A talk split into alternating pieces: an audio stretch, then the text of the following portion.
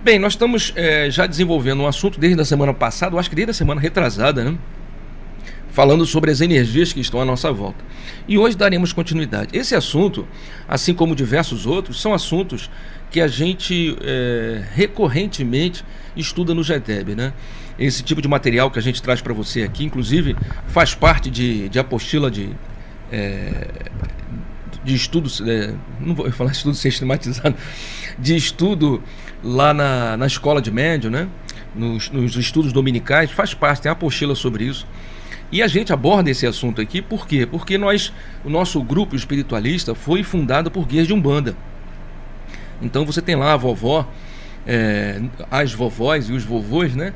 Usando, por exemplo, a pemba, usando a defumação, o cachimbo, uma água com erva, é, boldo, é, folha de guiné, arruda, né?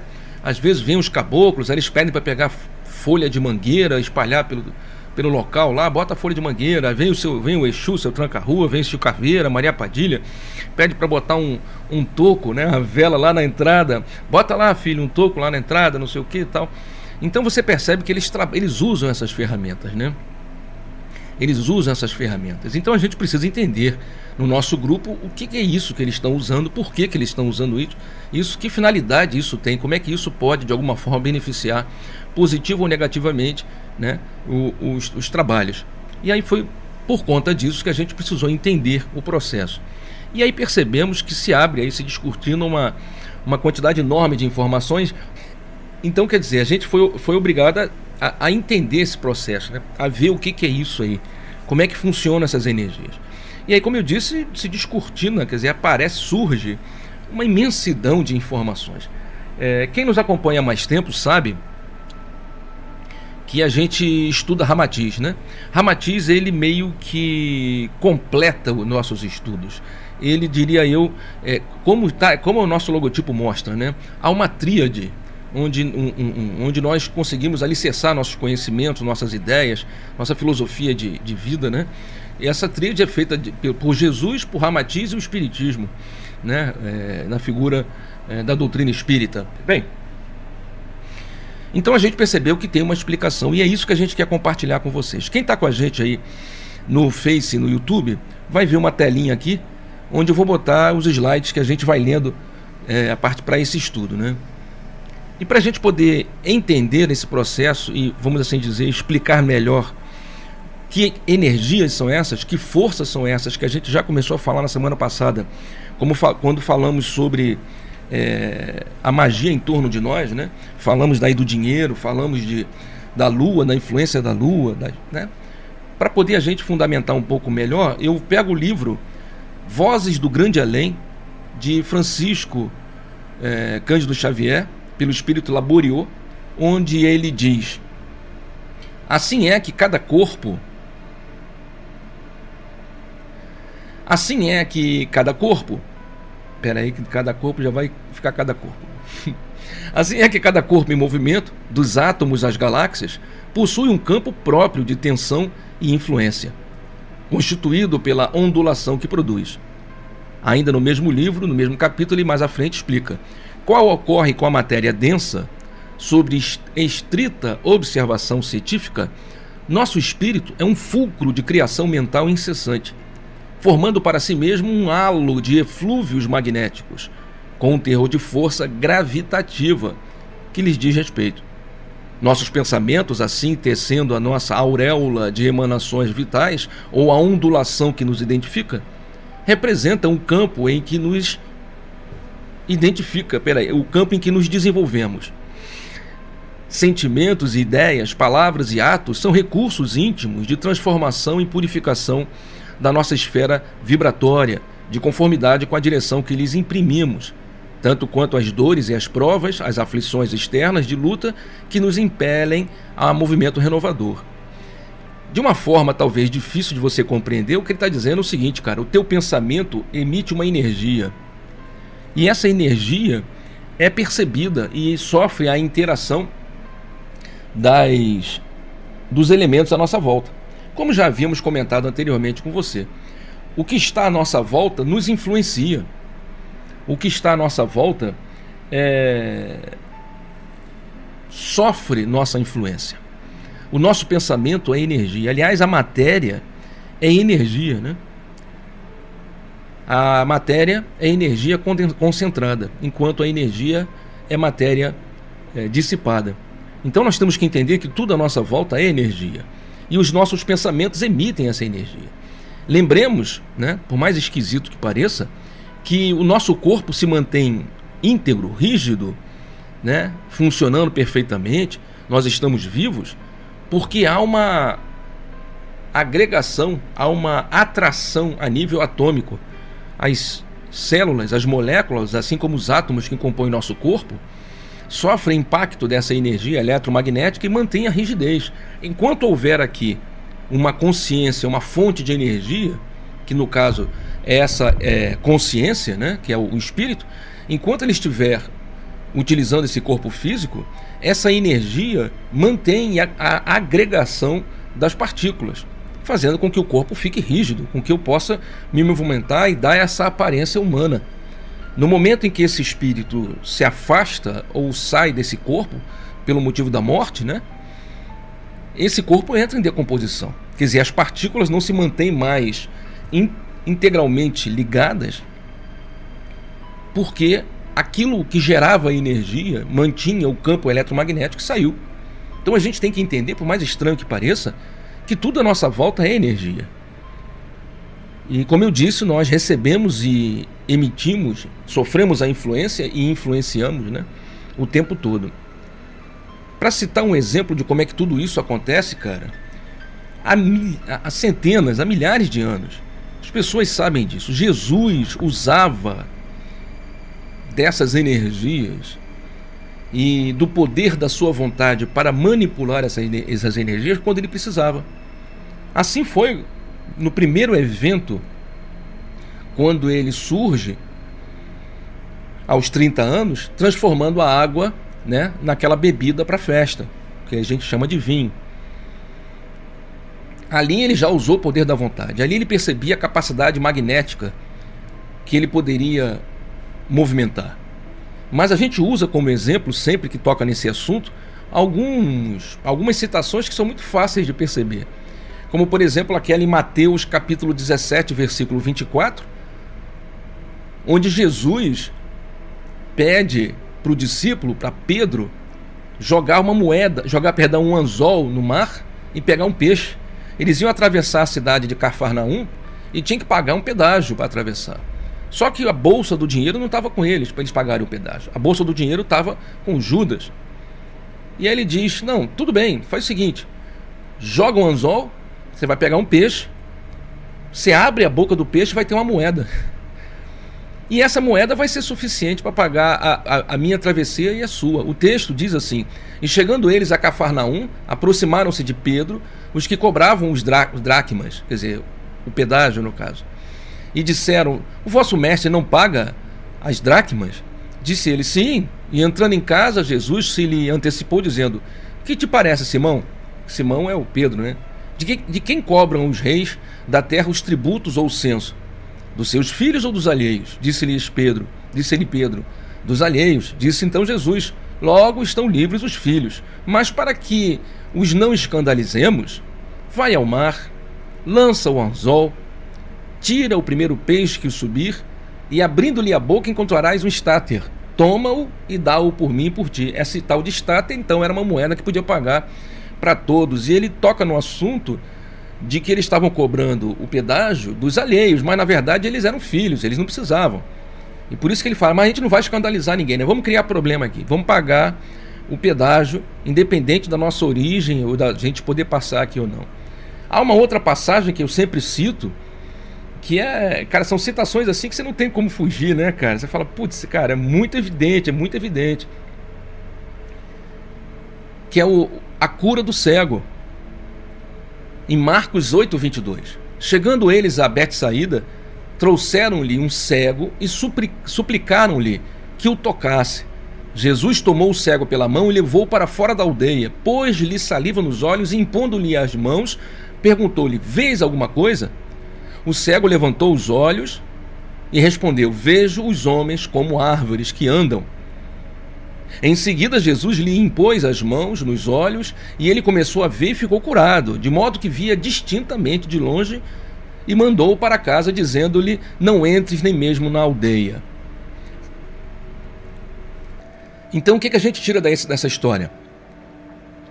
Primeiro, que Jesus provocou a cura, mas percebeu que não conseguia curar essa pessoa dentro da cidade. Ele levou o cego para fora da cidade.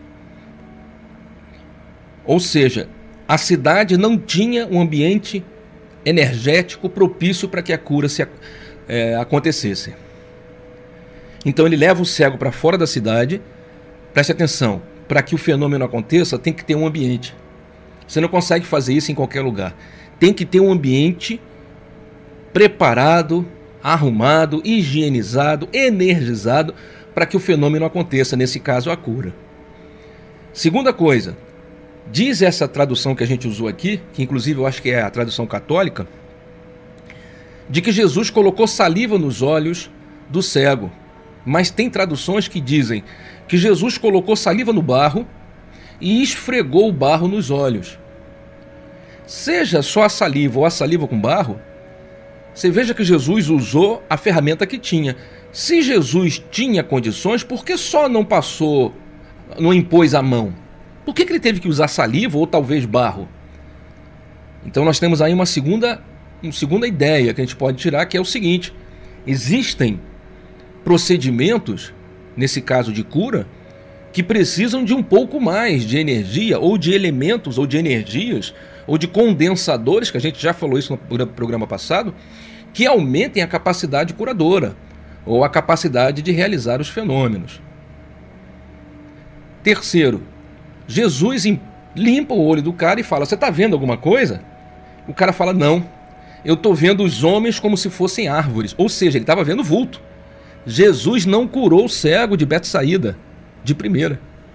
Na primeira tentativa, Jesus não curou o cego, cara. É, não é impressionante? Porque normalmente a gente pensa assim: não, se é médium de cura, tem que curar. Pô. Se, é, se vai dar consulta, tem que descobrir, tem que me dar o número da Mega Sena.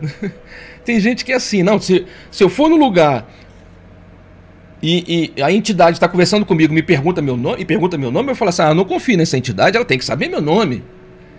Não tem gente assim? Por quê? Mas por que ela tem? Não, porque se é a entidade, ela sabe meu nome, ela vai por aí e vai ver meu nome. Cadê? Que poder? Cadê o poder? Né? E nós estamos falando de Jesus, que não curou o, o cego de Betsaída. Aí ele aplica um passe. Tá no texto, cara. Aqui no Instagram, o pessoal não está vendo, porque eu não, tive na é uma experiência, não, vamos ver se vai funcionar. Mas aqui no Face, espero que esteja transmitindo no YouTube, é, é, tá, aí, tá aí na tela de vocês.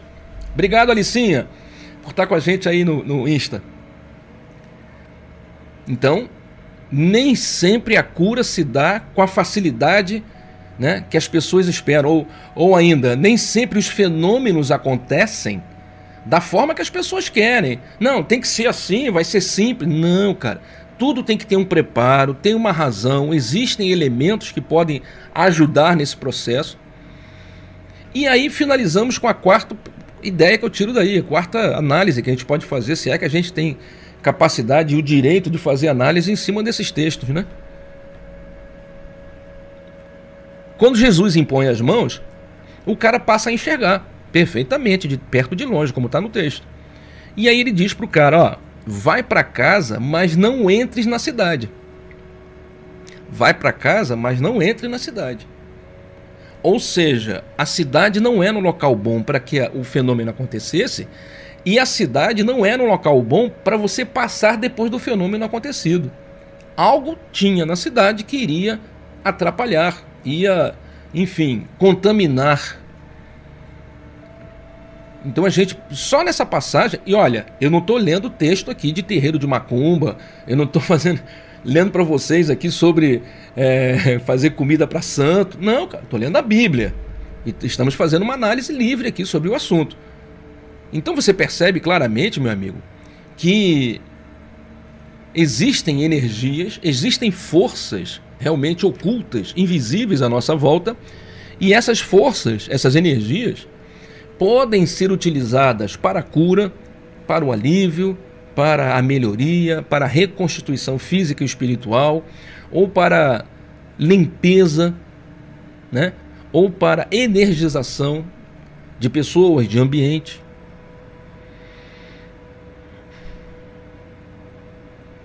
No livro Evolução em Dois Mundos, do espírito André Luiz, ainda a psicografia de Francisco Cândido Xavier, está escrito: todos os seres vivos, por isso, dos mais rudimentares aos mais complexos, se revestem de um halo magnético que lhes corresponde à natureza. No homem, contudo, semelhante projeção surge profundamente enriquecida e modificada pelos fatores do pensamento contínuo, que, em se ajustando às emoções do campo celular, modela em derredor da personalidade o conhecido corpo vital ou duplo etéreo de algumas escolas espiritualistas, duplicata mais ou menos radiante da criatura. Essa ideia de que o homem tem uma energia à sua volta, ela é expandida com o passar dos tempos, e hoje a gente sabe que não só o ser humano tem essa energia, mas as plantas têm, os minerais têm, os animais têm essa energia, que pode ser de alguma forma manipulada. Se você pegar o texto bíblico, cara, ela tem pô, dezenas de processos de magia. Um dos mais famosos que eu acho são as muralhas de Jericó, do Velho Testamento, Josué capítulo 6, versículo 1, que a gente já citou em outras oportunidades, né? Que o, que o cara conversando com o Senhor, com Deus no caso, Deus fala para que ele faça um certo ritual para que possa ganhar as muralhas de Jericó. Então ele vai ter que dar sete. A, a muralha, o Jericó está toda murada, está toda cercada, né? De, de, não tem como invadir. E aí Josué pede para o Senhor que, que permita que ele ganhe aquela guerra, aquela batalha, né? E aí o, o Jesus, é, Jesus não, perdão, Deus, Yahvé, diz para ele: ó, você vai dar sete voltas durante sete dias nessa muralha. No primeiro dia você vai dar uma volta, no segundo dia você vai dar uma volta, no terceiro. No sétimo dia você vai dar sete voltas. E eu quero que você coloque sete trombetas e a arca da aliança junto, e vocês vão. O exército inteiro vai dar sete voltas no último dia. E no final todo mundo vai, vai tocar a trombeta, as trombetas, eles vão dar um brado e as muralhas vão cair. Cara, isso é macumba numa intensidade hardcore, cara. é Hyper Blaster Super Sonic Macumba, cara. Tá em, no livro, no Velho Testamento, no livro de Josué, capítulo 6, versículo 1. E Josué faz. O texto diz que Josué cumpre a vontade do Senhor. E no final, no, no sétimo dia, o texto diz assim, termina assim, né? Mas ao sétimo dia, levantando-se de madrugada, deram volta à cidade sete vezes, como nos dias precedentes, mas esse foi o único dia que fizeram isso sete vezes. E sucedeu que, tocando os sacerdotes pela sétima vez as buzinas, disse Josué ao povo: Gritai, porque o Senhor vos tem dado a cidade. E as muralhas de Jericó ruíram, e a cidade foi sitiada. Quer dizer, eles invadiram a cidade. Quer dizer, é uma macumba em escala imensa, porque as muralhas eram enormes, a cidade era grande.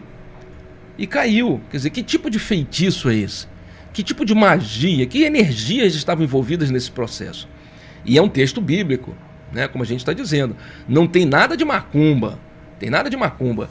Uma outra citação que eu poderia fazer para vocês, me perdoe eu estar citando isso na introdução do nosso assunto, está em 2 Reis, capítulo 6, capítulo 5, versículo 1, a cura do, do, do servo, a cura de Naamã. Naamã era um general do exército do rei da Síria, tinha grande prestígio diante do amo, né, do seu senhor, e era muito considerado, porque por meio dele o senhor salvou a Síria. Era um homem valente, mas com lepra, tinha hanseníase, tinha a doença de Hansen, como chama, né? Ora, tendo os sírios feito uma incursão no território de Israel, levaram consigo uma jovem, a qual ficou a serviço da mulher de Naamã. Ela disse à sua senhora: ah, se meu amo fosse ter com o profeta que reside em Samaria, ele o curaria da lepra. E aí o texto vem descrevendo. Acaba que Naamã, mesmo não acreditando muito, vai falar com o profeta. E o profeta diz para ele: Olha, você vai se banhar nas águas do rio Jordão sete vezes e vai ser curado da lepra. Inclusive, Naamã fica, me perdoe a expressão, boladão, porque ele diz: Cara, tu me trouxe Eu vim lá da, da, da, Síria, aqui para. Acho que é Samaria, né? O nome da, da cidade, acabei de citar. Deixa eu retornar aqui para falar certo. Samaria, isso mesmo. Pô, eu vim aqui para tu dizer que eu tinha que me banhar num rio que. Pô, por que, que você não mandou banhar nos rios lá da minha cidade? Eu tinha que vir banhar no rio daqui. Né? Ele, no, no texto bíblico fala isso. Né? E ainda diz mais que ele achava que o cara ia vir, o profeta ia vir com alguma magia, com alguma coisa sensacional. E não uma coisa simples como se banhar. Ele quase que não faz o que o profeta pede. Né? Ele quase que não faz, ele fica na dúvida. Mas aí a, a, a serva diz, a filha dele fala, pai, mas olha só, se ele tivesse pra, pedido para você fazer uma coisa simples, para você ser curado da lepra, você não faria? Poxa vida, né? Então, por que não fazer? Né? Por que não fazer? Qual é o problema de fazer? E aí, Naamã vai, faz. Meu pai, mesmo que o profeta te disse, tivesse ordenado algo difícil, não deverias fazer, quanto mais agora que ele te disse, lava-te e serás curado. Naamã desceu o Jordão, banhou-se ali sete vezes, como lhe ordenaram o homem de Deus, e sua carne tornou-se terra como de uma criança. Ou seja, ele foi curado da lepra. Isso está no Velho Testamento. Olha, se você pegar os textos do Novo e do Velho Testamento, é uma enxurrada de, de fenômenos impressionantes, onde se utiliza, nesse caso, a água, grande condensador universal. Né? Aquela hora foi um peixe no mar, ainda há pouco foram trombetas né? e movimentações. A gente já disse isso aqui. Precisam-se de três elementos mente, verbo e ação para qualquer processo de magia acontecer. Algumas pessoas têm um ponto de vista mais esotérico e dizem, mas é necessário ter os elementos: fogo, ar, terra e, né, e, e, sei lá o que, pensamento, sei lá o que. Mas essa visão, esse ponto de vista é esotérico. Não é um ponto de vista espiritualista. Pelo ponto de vista espiritualista, fogo, água, terra são só condensadores. Qualquer um deles serve. O pensamento é outro, o ponto de vista é diferente. O que tem que ter em essência não é o fogo, o ar, é, não é isso. O que tem que ter em essência, em essência é a mentalização, a verbalização e, e a atitude. Esses três elementos você vai ter que ter. Como no caso das muralhas de Namã. Você veja, não tinha água, não tinha peixe, não tinha rio, tinha nada. Mas eles rodaram Sete vezes, as pessoas mentalizando, as trombetas tocando, quer dizer, movimentou-se né? as energias sonoras e o pensamento firme. E no final bradaram. Por que, que o Senhor pede para eles bradarem no final? Né? Porque a palavra tem uma força de energia. A, a, a palavra, o som, né, se propaga no ambiente, na atmosfera. No vácuo não vai, mas na atmosfera se propaga. E ela tem uma carga de energia intrínseca, assim como a luz. Né? A gente já falou, já teve esse papo aqui no programa. A luz, na verdade, é uma emissão de fótons. Quando você olha para a lâmpada, você não percebe, mas ela está piscando. Ela pisca numa velocidade impressionante. É uma pisca, pisca, pisca. E cada vez que ela pisca, é como se ela emitisse pequenas partículas eletromagnéticas, como se fossem pequenos ímãs. Cada cor esse imã, vamos assim dizer, de uma forma errada, mas para criar uma imagem, esse imã tem uma frequência de onda diferente. O roxo tem uma frequência, o vermelho, o branco, cada um tem uma frequência de onda e atinge o teu corpo, o teu corpo, os corpos espirituais de uma forma diferente. Os chakras, que são sete, recebem, os corpos interagem com essas energias, são impactadas por essa energia de forma diferente. Então, se você sofre o impacto do amarelo, ele vai ter uma função adstringente. Se você sofre o impacto do verde, é uma função curadora. Se for o do azul, é mais calmante, relaxante facilitando que as coisas aconteçam, os fenômenos aconteçam. Então você vai percebendo que as cores têm uma influência porque são forças eletromagnéticas. Não há nada de achismo, é, é, é, base, é ciência, cara.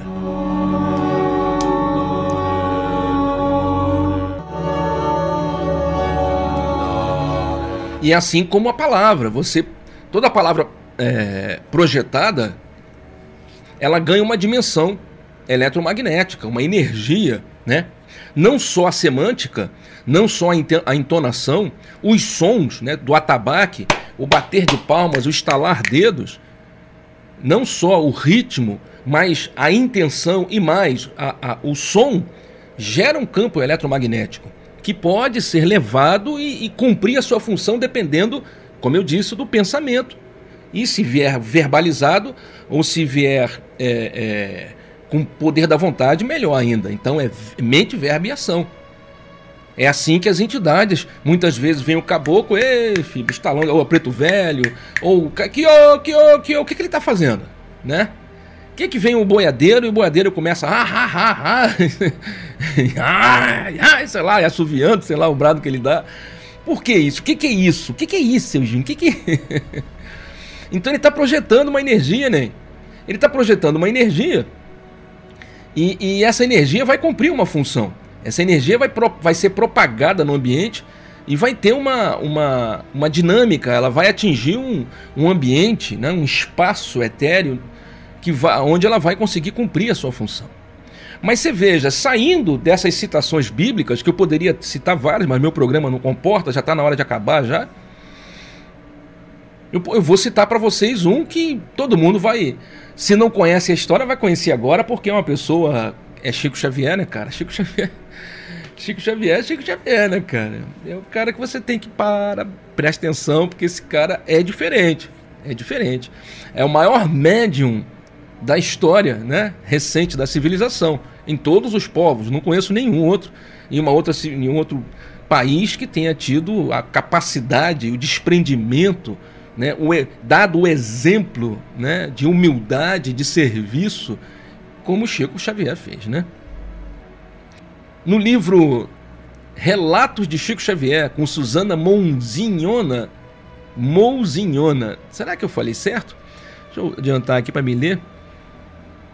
Ele comenta que estava passeando na praia de Copacabana, o Chico Xavier, e viu espíritos do mar Aliás, é um comentário de André Marinho que faz. Ele conta essa história. Estou vendo a beleza dos espíritos do mar e vou te contar o que vejo.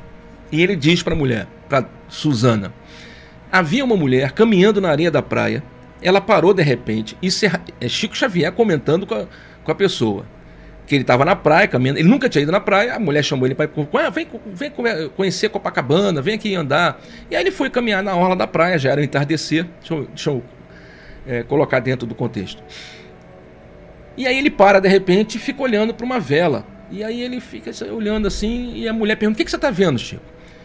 E aí ele diz: Havia uma mulher caminhando na areia da praia. Ela parou de repente, abriu um buraco no chão e acendeu uma vela. Em seguida fez uma oração. Ficou alguns minutos e foi embora. Depois disso, espíritos do mar, isso é Chico Xavier falando. Espíritos do mar vieram, colheram uma duplicata da vela e saíram conversando sobre os pedidos e pensamentos dela. Então ele viu que espíritos do mar saíram. Aí você está na praia, você está num terreiro de macumba, lá no, no Umbanda, em um terreiro qualquer, e aí você acende uma vela na praia, ah, tem que acender a vela na praia, fazer uma oração. E o pessoal fala, ah, isso aí é coisa de macumba, isso aí não tem fundamento, não tem. Chico Xavier, em uma de suas histórias, ele conta isso, cara. Ele viu espíritos do mar. É espiritismo, cara. Tu vai contestar o Chico Xavier, cara? Não tem como, né? Viu espíritos do mar Primeiro eles assistiram a mulher enterrando uma velha e fazendo uma oração. Aí, esses, quando a mulher vai embora, os espíritos do mar se aproximam, colhem uma duplicata da vela e saíram conversando sobre os pedidos e pensamentos dela. Ou seja, eles entenderam os pensamentos e os pedidos da mulher. Olha que coisa fantástica.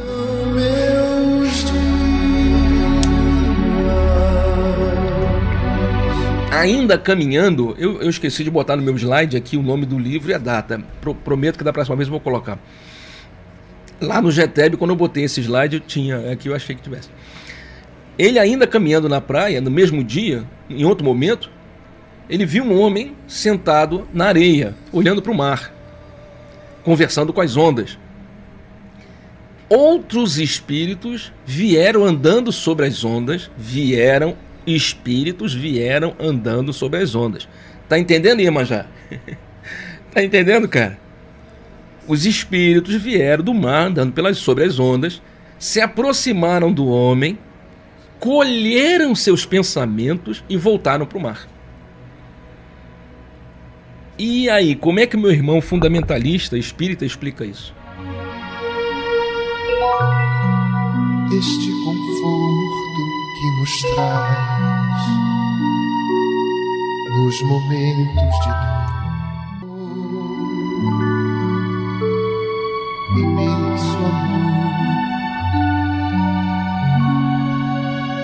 é luz e, e aí, para ajudar nessa, nesse pensamento, nessa ideia, vamos pegar né, o, o, a origem da doutrina, o livro dos Espíritos, no capítulo Ações dos Espíritos sobre os fenômenos da natureza, pergunta 538.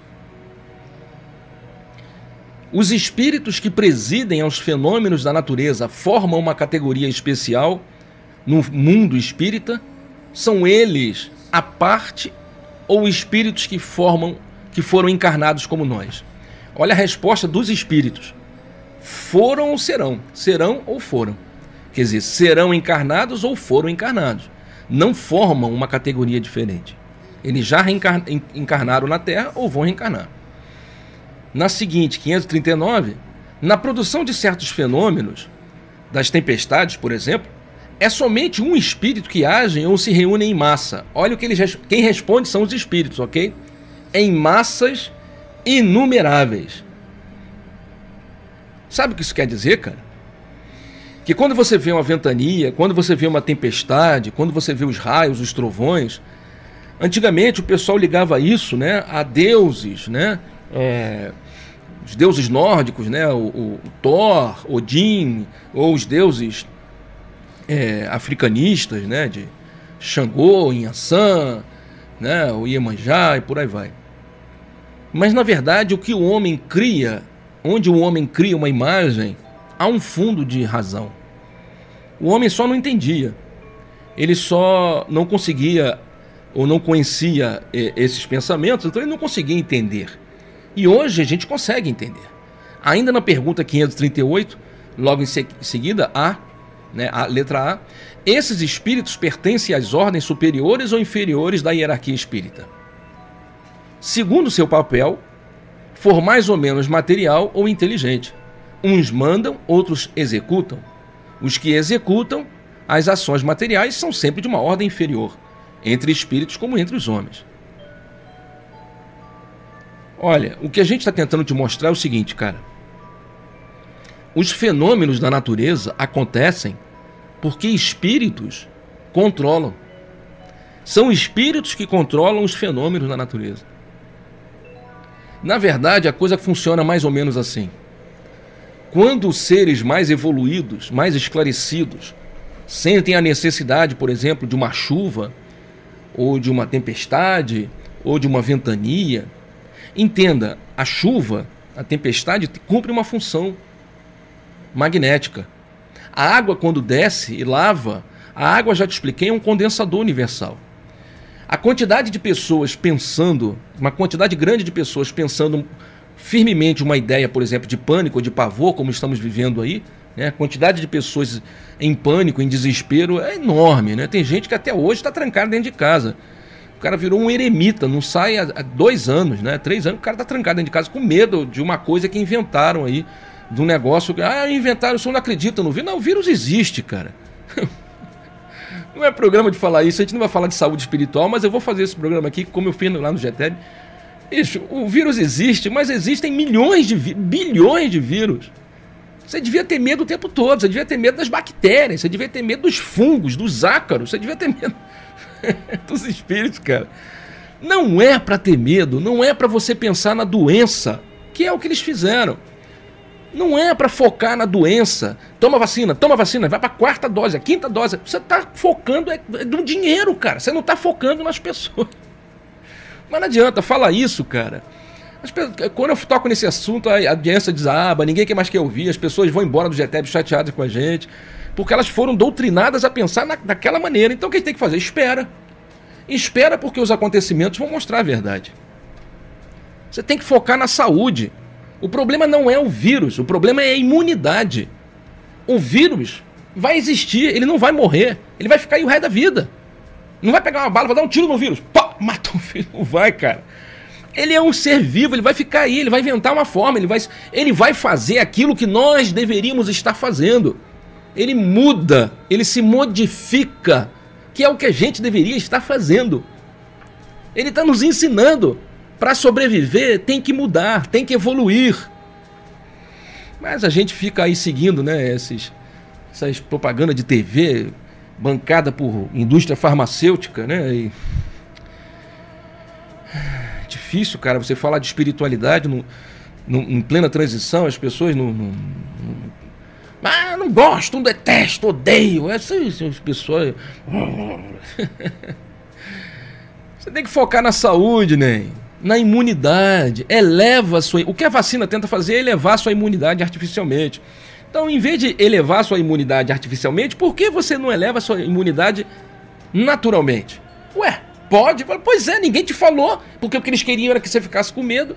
E aí, voltando ao assunto, um monte de gente, bilhões de planetas, no mundo inteiro. Porque a pessoa fala, tá falando isso cara do Brasil, política do Brasil. Não, cara, a pandemia foi no Brasil? Gente, não é possível que as pessoas sejam tão. Estejam tão presas dentro de uma caixinha. Falamos isso, sai, tem que sair do quarto escuro, cara.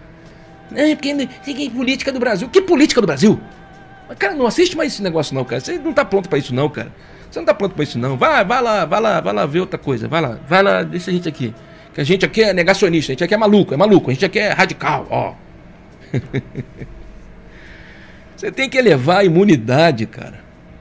E isso pode ser feito de forma natural, com alimentos, com complementos vitamínicos e principalmente com alteração do seu estado vibracional. Saúde é um estado mental, cara.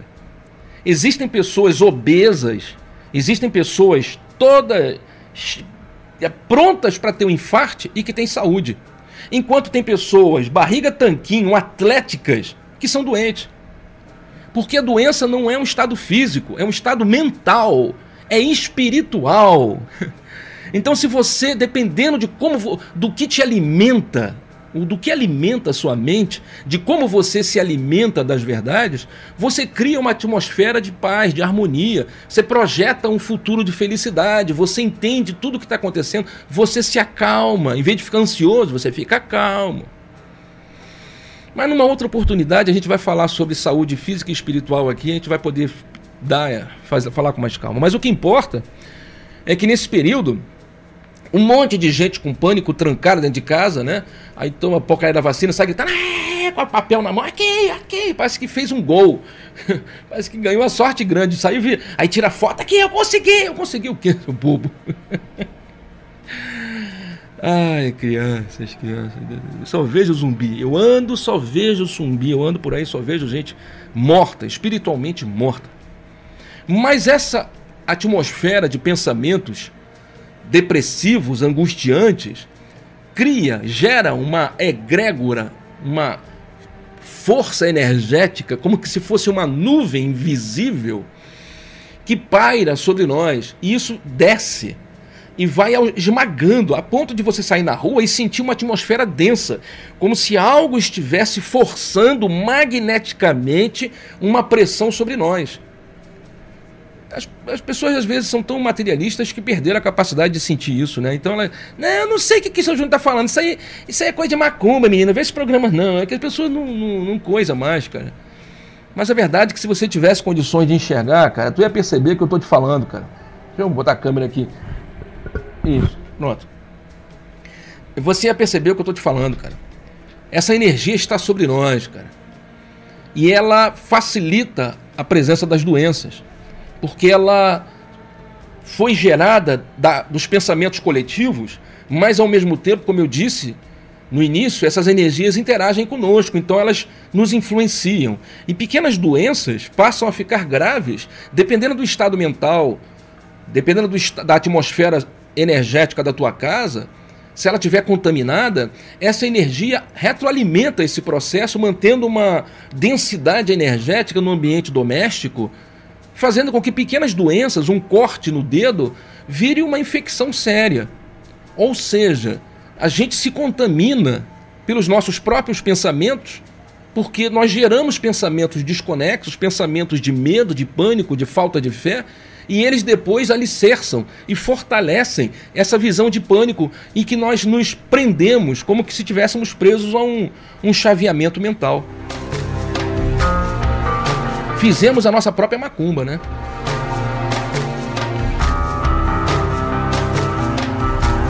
Aí alguns falam assim, mas seu Júnior, por que, que você acha que as pessoas estão tão nervosas? As pessoas estão tão agressivas? As pessoas estão. Num... É, pois é, cara. Você acha que esse tipo de energia faz o que com você? Deixa você próximo de Deus? Você transforma você em um ser humano melhor? Não, cara. Isso é denso, isso cria uma desordem mental é um ambiente propício perfeito. A gente não vai falar hoje sobre implantes astrais, ovoides, miasmas, cascões, a gente não vai falar hoje, semana que vem a gente vai falar, mas é um ambiente perfeito para o surgimento das bactérias e dos, do, dos vírus espirituais. Você acha que só tem vírus no plano físico? Tem não.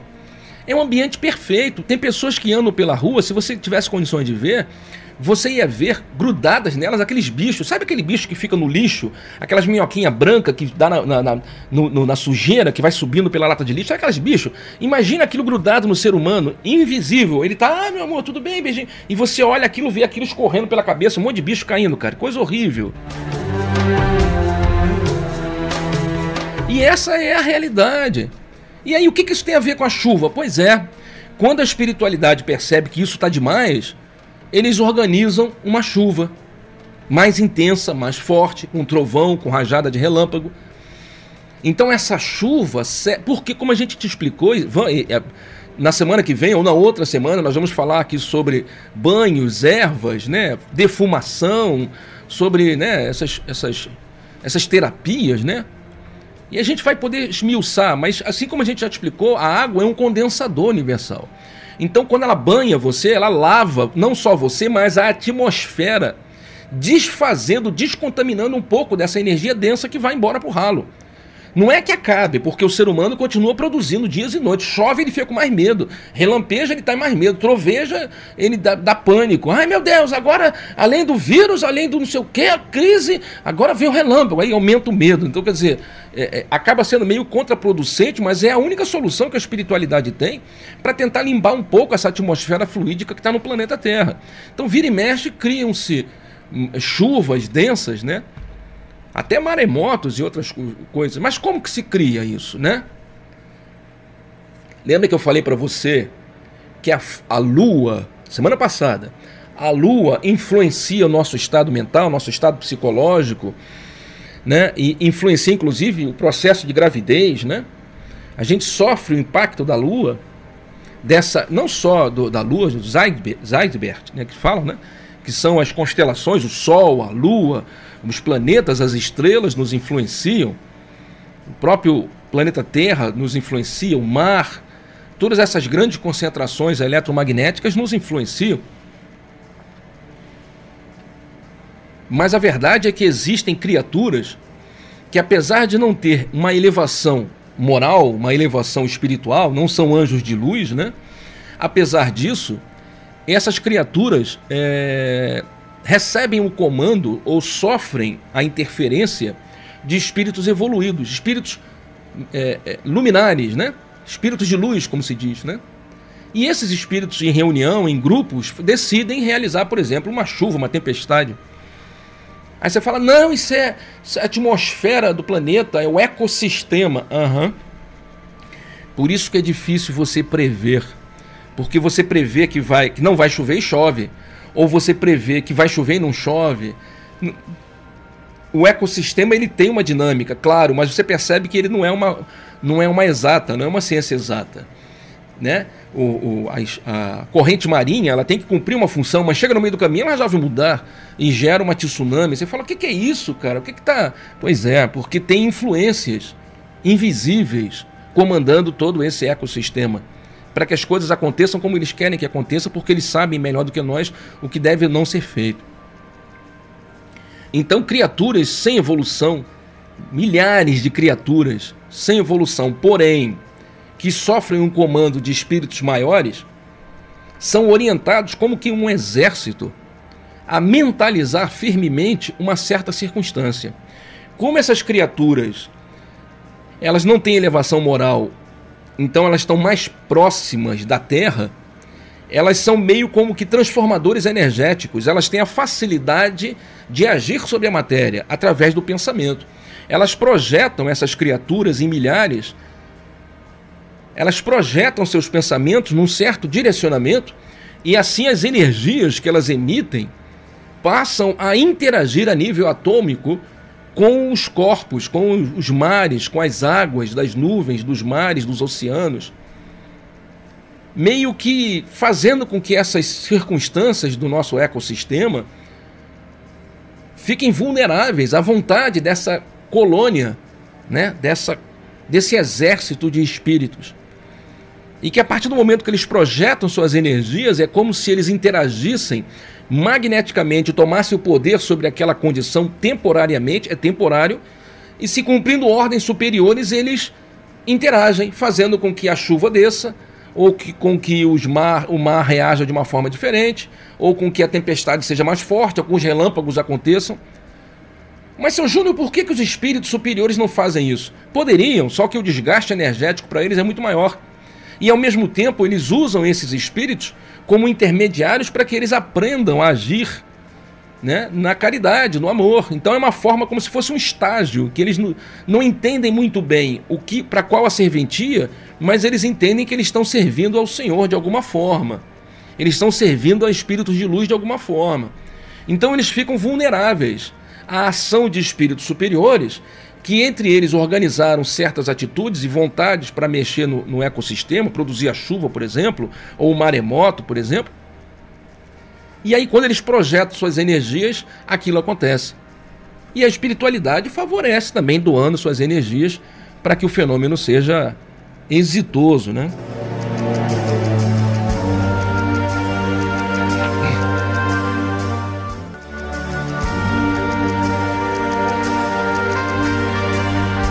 Quero mandar um beijo no pessoal aqui do Insta, a Kátia Faria, meu amigo Márcio, também um beijo na Margarete.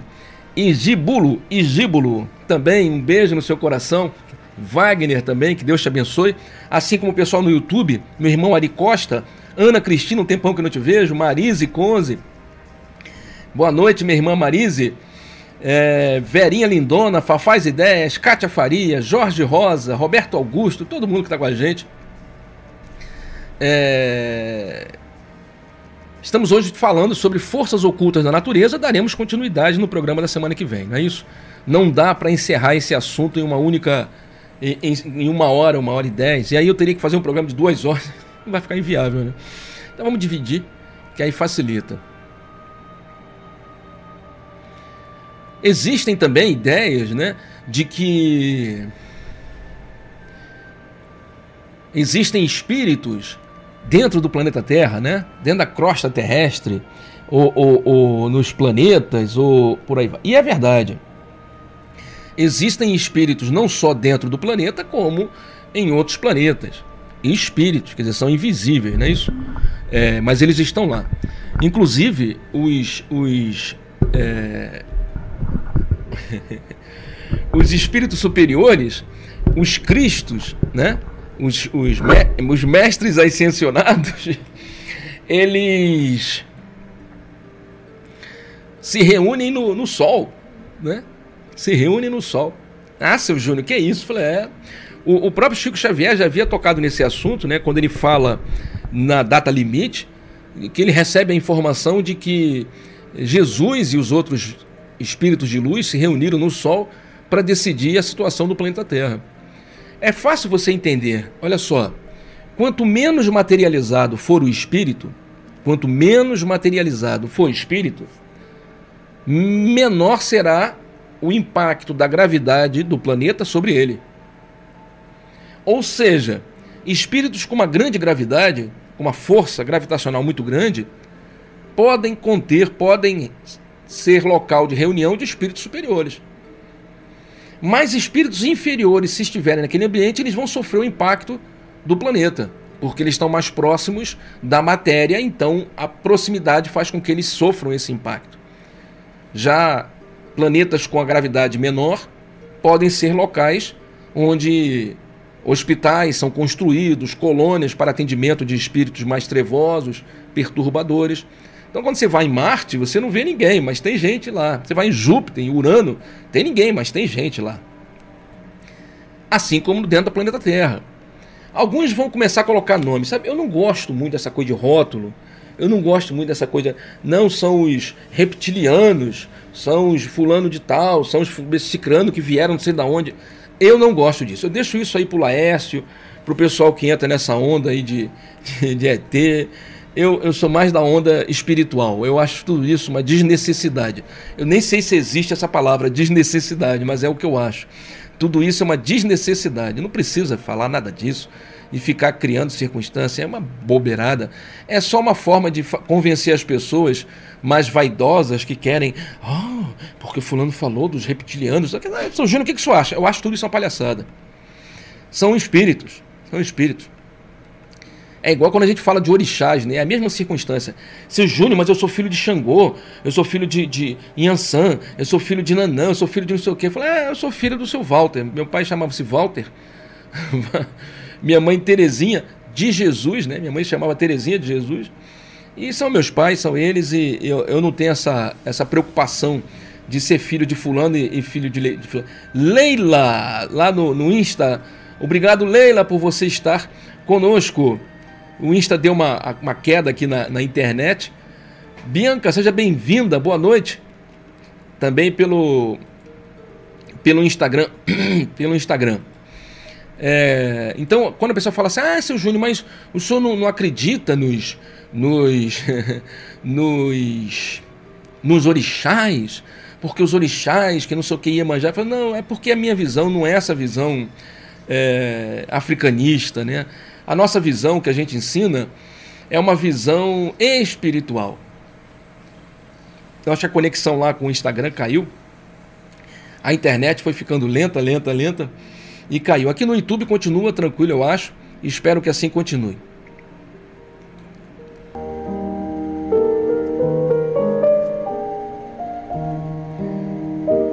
É isso mesmo, Bianca veio aqui para o nosso YouTube. Ela estava lá no Instagram mas travou. Eu estou tentando fazer com que ele volte a funcionar, mas não estou conseguindo não.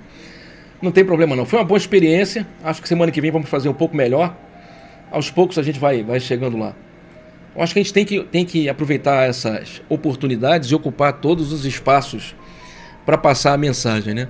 Obrigado, viu, Bianca, por ter vindo aqui para o nosso canal no YouTube. Muito obrigado. E aí, encerrando o programa de hoje, vamos fazer mais uma citação. Oh, acho que são duas.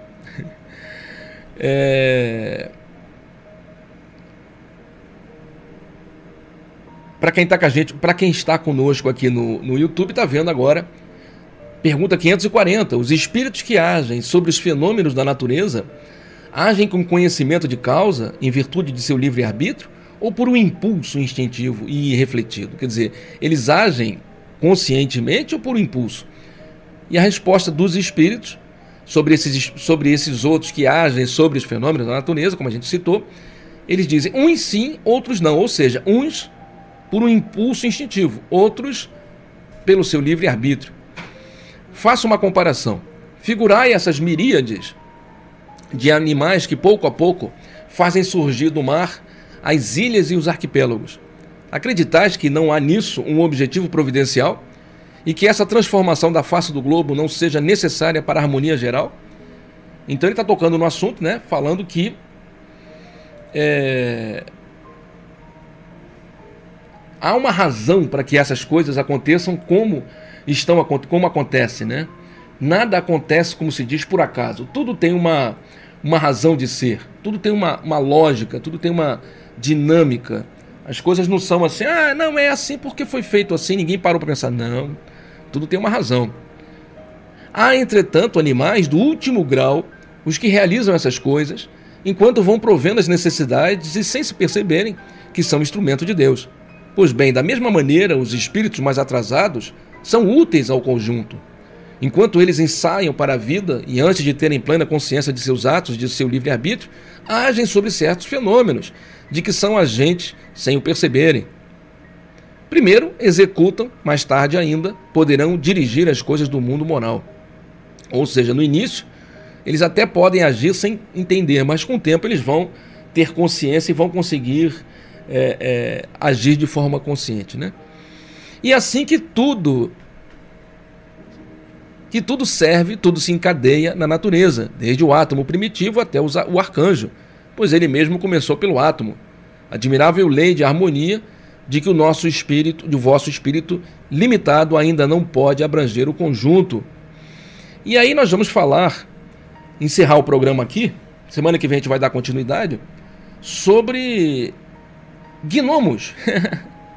Eu vi gnomos, né? Tem aquela música do Fala Mansa, né? Vamos falar de gnomos, duendes, fadinhas, salamandras e por aí vai. Que é uma outra circunstância que as pessoas criam imagens, né, passam a acreditar. Ai, seu Júnior, eu ouvi dizer que tem que trabalhar com fogo, porque é, é, é, são as salamandras que, que trazem e que. Olha, as coisas não são. Não são necessariamente assim como, como dizem para você. Há muito folclore há muita, muito pensamento que não é verdadeiro. A gente vai conseguir, vai tentar semana que vem te dar um pouco de racionalidade, de lógica nesses pensamentos. Para que você possa entender tudo isso de forma correta e ao mesmo tempo interagir né, e, viver, e viver sua vida sem embarcar nessas ideias, nesses pensamentos que muitas vezes não são verdadeiros. Então a gente vai tentar te ajudar para que você entenda essas criaturas. Mas desde já eu te dou uma dica do que a gente vai falar. Eu estava tocando ainda há pouco no assunto sobre é, os orixás, né? Eu acho que na semana que vem não vai, não, a gente não vai falar sobre isso, então eu posso tocar nesse assunto já.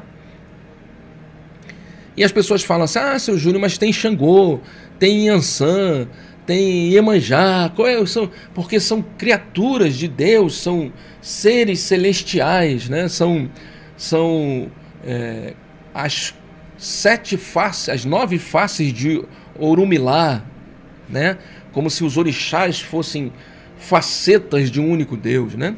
Nesse contexto africanista, tem Zambi, tem Olorum, que são Deus, né? e tem essas outras entidades que são como se fossem, assim, na nossa visão, semideuses, mas que cumprem uma função. Mas o que a gente vai tentar te dizer, na semana que vem a gente vai falar não sobre orixás, mas sobre outras criaturas é, de outras culturas, né? O que a gente vai te dizer é o seguinte: não é que não existam os orixás, não é isso. Mas essa interpretação ela é equivocada. Porque para que você tenha uma, uma, uma explicação espiritual de acordo com a doutrina espírita, você tem que basear essa explicação na doutrina. Senão ela foge da doutrina. Se você me disser que Iemanjá criou o mundo, que ela engoliu, depois ela cuspiu, que ela destruiu. Se você me disser que Exu é um espírito travesso, que fica criando, é, é, fazendo estripulias, e fazendo pegadinhas com seus irmãos. Exu é irmão de Ogum, de Oxóssi. E que Oxum era uma mulher que tinha uma vida meio libertária, meio coisa que não, né, que, que saía com os outros orixás. Você está dando características humanas. Você está colocando características humanas, vícios e tendências humanas em criaturas que deveriam já ter se abstido né? Tá certo, vestido? Que não, não deveriam mais ter esses sentimentos passionais, né? Você não pode ter uma entidade que você considera um semideus tendo atitudes passionais, né? Agindo por ciúme, agindo por inveja, agindo com um impulso estranho. Não, não, não faz sentido, não bate. E a própria criação do universo a partir dos orixás, ela, ela faz sentido para aquele grupo né, que acredita nisso, mas que, que não quer basear essas explicações em um pensamento espiritual mais racional. Então o que nós vamos te dizer é o seguinte, que esses orixás eles existem e pode chamá-los, pode os chamar de orixás, assim como alguns vão chamar os outros de mestres ascensionados, a fraternidade branca, os homens inventam. Olha, nos céus não existe religião. Vocês estão entendendo? Para cima não tem religião, só tem religião para baixo. Como assim, seu Júnior? Só tem religião nos planetas densos como a Terra e nos, nos planetas abaixo da Terra, em mundos primitivos. Mas nos mundos superiores não existe religião. A religião, ela in, se integrou à própria consciência, transformando-se em religiosidade. Religiosidade racional. Ela deixou de ser algo exterior e passou a ser algo íntimo. Eu não sei se eu estou me fazendo é, compreensivo. Ela, é, nos mundos superiores não tem igreja católica, não tem terreiro, de, não tem. Então quando você fala de orixás, você está falando uma linguagem terrena de um planeta atrasado. Você não está falando com uma linguagem de deuses ou de, de mestres. Você não está. Essa visão é pacanha, é, é, é densa. Eu sei que tem pessoas que vão chatear com essa afirmativa porque cultuam seus orixás, agradam seus guias, seus deuses. Mas a explicação do programa Despertar é uma explicação espiritual, é falando de espiritualidade com simplicidade. E veja, é, quando, é como quando a gente explica sobre Jesus e o Cristo. A gente não desmerece a figura de Jesus, pelo contrário, ele passa e continua sendo o nosso mestre. É o caminho, a verdade e a vida.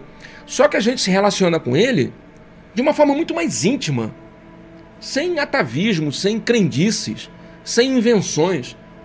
Ele é o nosso mestre, ele é como se fosse um irmão, como se fosse um pai, como se fosse uma, um irmão fraterno, a quem nós devemos ouvir e seguir, porque ele nos mostra o caminho que ele próprio trilhou. Não há ninguém acima dele que tenha contato conosco no planeta Terra. Ele é o próprio responsável pelo planeta Terra. Ele é o governador planetário.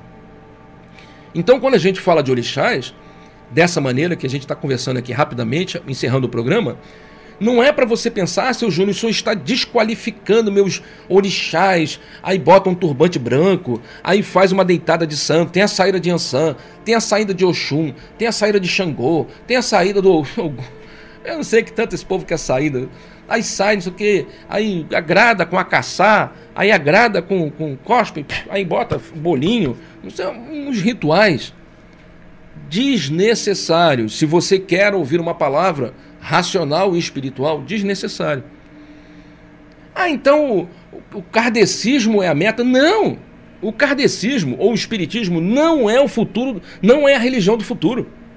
A própria doutrina explica isso. O espiritismo não é a religião do futuro. Não sou eu que digo, é Kardec diz isso. O espiritismo não é a religião do futuro. O espiritismo é o futuro das religiões. O que ele quis dizer com essa frase é de que todas as religiões vão beber da água do Espiritismo e vão interpretá-la e absorver esta água, fazendo com que ela faça parte de suas práticas. E isso vai trazer a longo prazo para essas religiões uma racionalidade, um fundamento espiritual. Então é como se o Espiritismo fosse aquele remédio necessário que vai curar e vai trazer razão para que todas essas religiões passem aos poucos a abrir mão dos seus excessos e compor uma nata de pensamento único, espiritual, onde cada praticante vivencia sua experiência íntima de religiosidade, onde todos vão entender esses fenômenos, essas ferramentas, como as ferramentas de Umbanda que a gente traz para você. Eu não sei se eu me fiz claro, espero que tenha conseguido.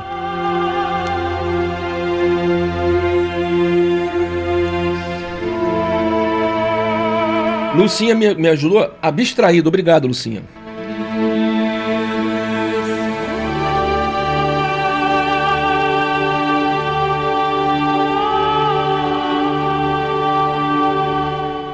Então, quando você fala, quando a gente explica sobre orixás, a gente explica o seguinte, ó. Essas entidades que a gente coloca nome de Xangô, Yansan, Iemanjá, você pode cultuar, cultuá-las da forma que você achar melhor, segundo o teu pensamento, sua noção de vida, não tem problema nenhum. Não tem atraso nem evolução, tranquilo. Só não absorve excessos. Só não pratica excessos. Seja racional. A gente acabou de te explicar que espíritos superiores controlam os movimentos das marés, das tempestades, das chuvas.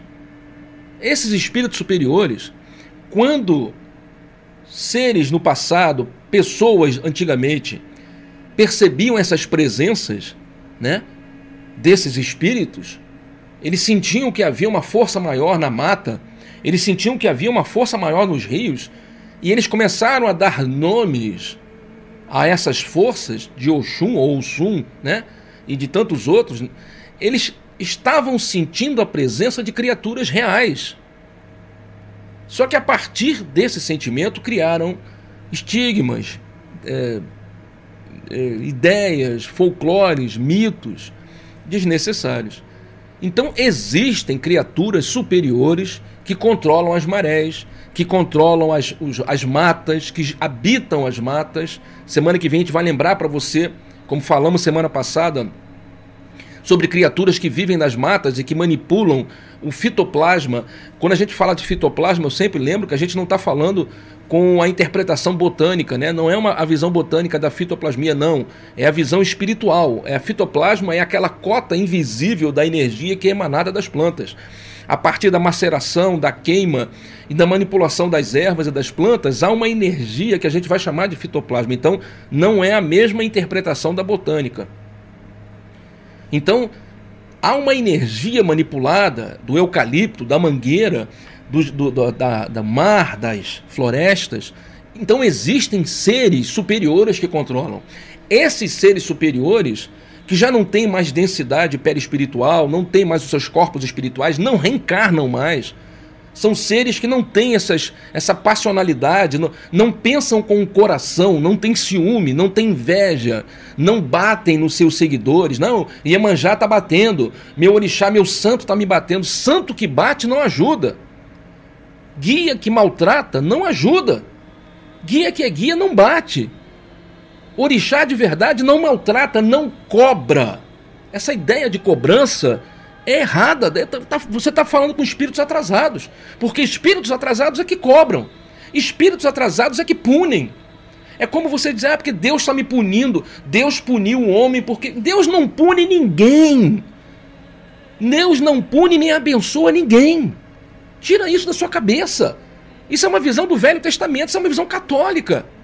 De que um Deus bondoso pediu o, o, o sacrifício do seu único filho. Que isso? Esse não é o Deus que a gente serve.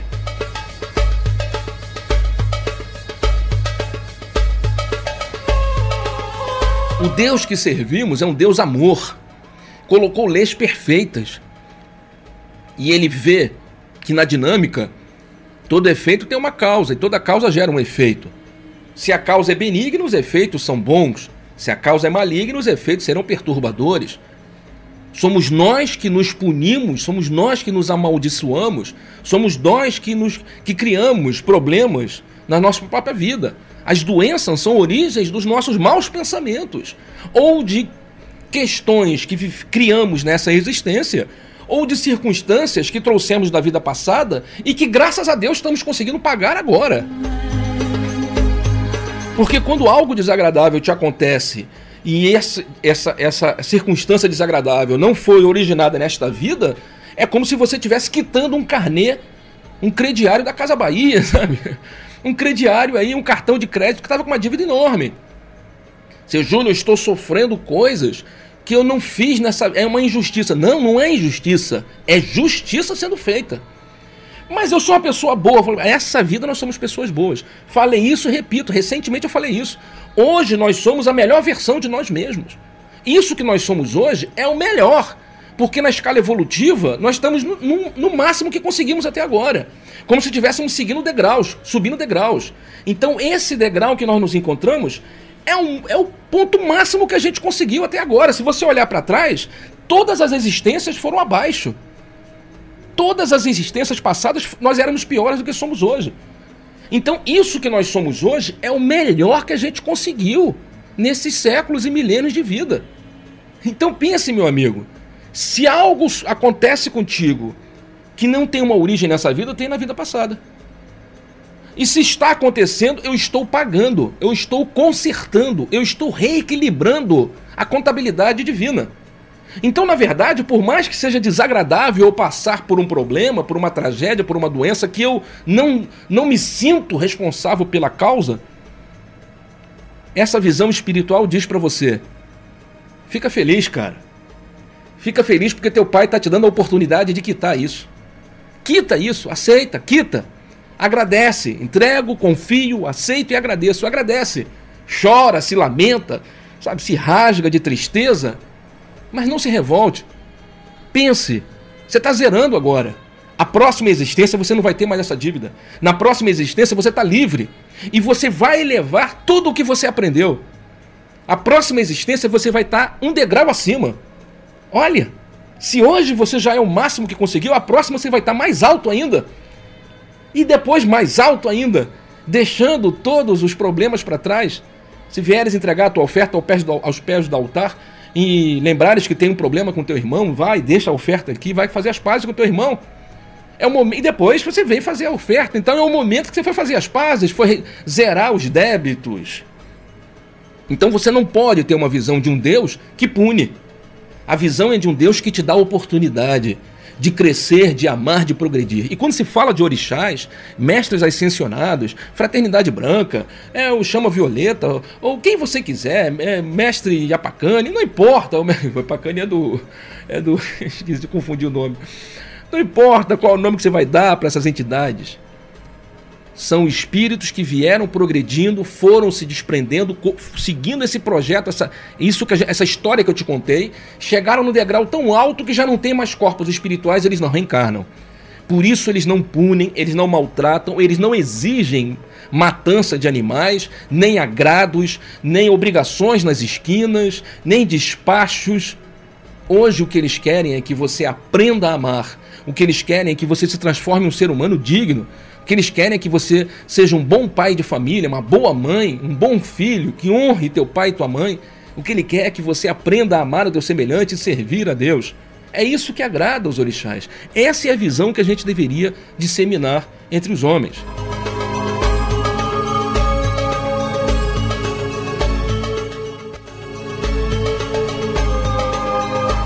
Quero agradecer a todos vocês que estiveram no programa Despertar me perdoem os momentos, os lapsos aqui de eu olhar para o lado, olhar para cá. Eu vou aos poucos dominar tudo isso aqui.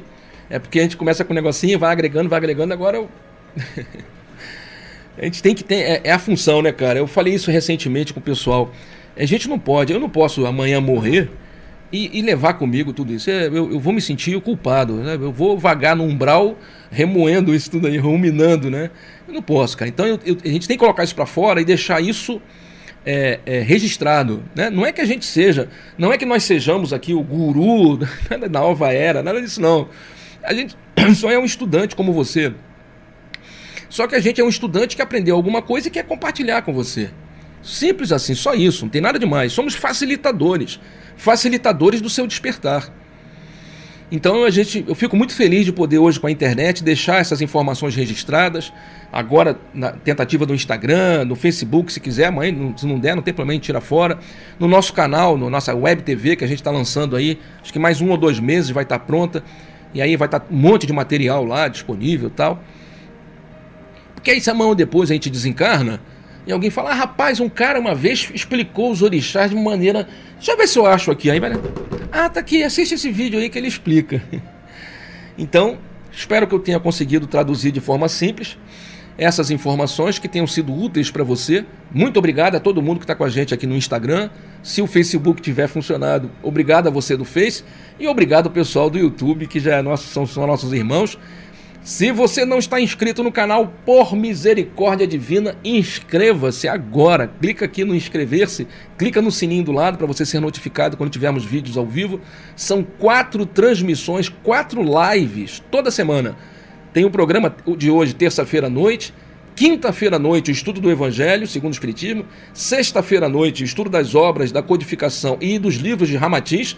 Sábado, quatro da tarde, a nossa transmissão ao vivo lá da sede do GTEB, da nossa reunião. Né? Da nossa reunião lá do GTEB. Quem quiser, lá no GTEB, a gente está encerrando um ciclo. Está encerrando um ciclo. Então, essa reunião agora é a última reunião desse ciclo. A próxima reunião, começamos com o tema 1 falando sobre Deus. Então, essa última reunião é um divisor de águas. Se você puder ir, vá ao GTEB. Travessa São José 22, aqui em Sepitiba, atrás do antigo Hospital da Croácia. Será uma grande satisfação atender você, receber você lá no GTEB. A reunião começa às quatro da tarde, então se você puder estar conosco. Seu Júnior, eu não consegui pegar, eu não consegui anotar. Como é que eu entro em contato com vocês? Procura o nosso site trabalhadoresdobem.com, trabalhadoresdobem.com ou anota o nosso WhatsApp 21 é Rio de Janeiro 97185 7768. 97185 7768. 97185 7768.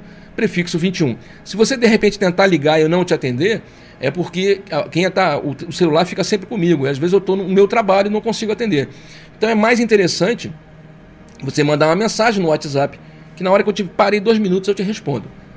Prefixo 21 97 185 7768. Ou então vai no site, que lá no site tem esse, esse número do WhatsApp para você poder interagir com a gente. Tá certo? Qualquer dúvida, pergunta. Seu Júnior, queria entender melhor esse negócio. Manda sua pergunta, manda sua sugestão. A gente grava um vídeo e coloca aqui no nosso canal explicando, respondendo. No outro dia, o, o meu amigo João fez uma pergunta cabulosa que até hoje eu não gravei um vídeo, estou devendo há mais de um ano, né? E, então pode mandar sua pergunta que a gente grava um vídeo. Se você está com a gente no, no, canal não deu like, por favor, dá um like aqui, dá um gostei, dá um gostei. Se for no Face, dá um joinha. Acho que é isso, né? Se for no Instagram, não faço ideia do que dá. dá um, um, gostei aí, pelo amor de Deus, ajuda o seu Júnior, ajuda o GTEB a seguir em frente. Vou para casa, não vou fazer a oração de encerramento, vou lá para casa. Obrigado ao Instagram, deixa eu encerrar aqui o Instagram. Stop Streaming, olha que bonito, Stop Streaming. Também muito obrigado ao pessoal do Facebook, um beijo.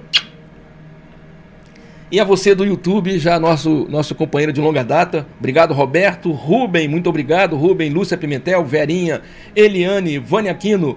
Obrigado, Lili Amaral. Bianca Araújo, veio lá do Insta. É, Lina Prachedes, Ari Costa, Ana Cristina. Obrigado, Marise Conze.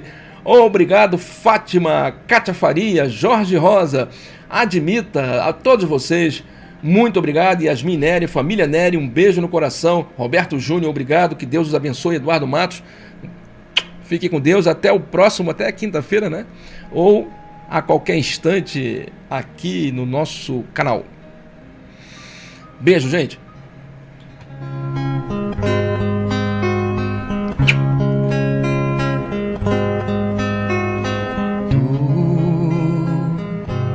Beirastes da praia,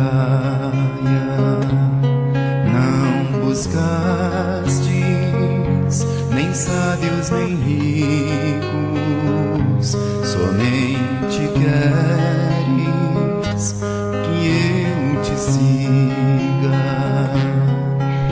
Senhor. Tu me olhaste nos olhos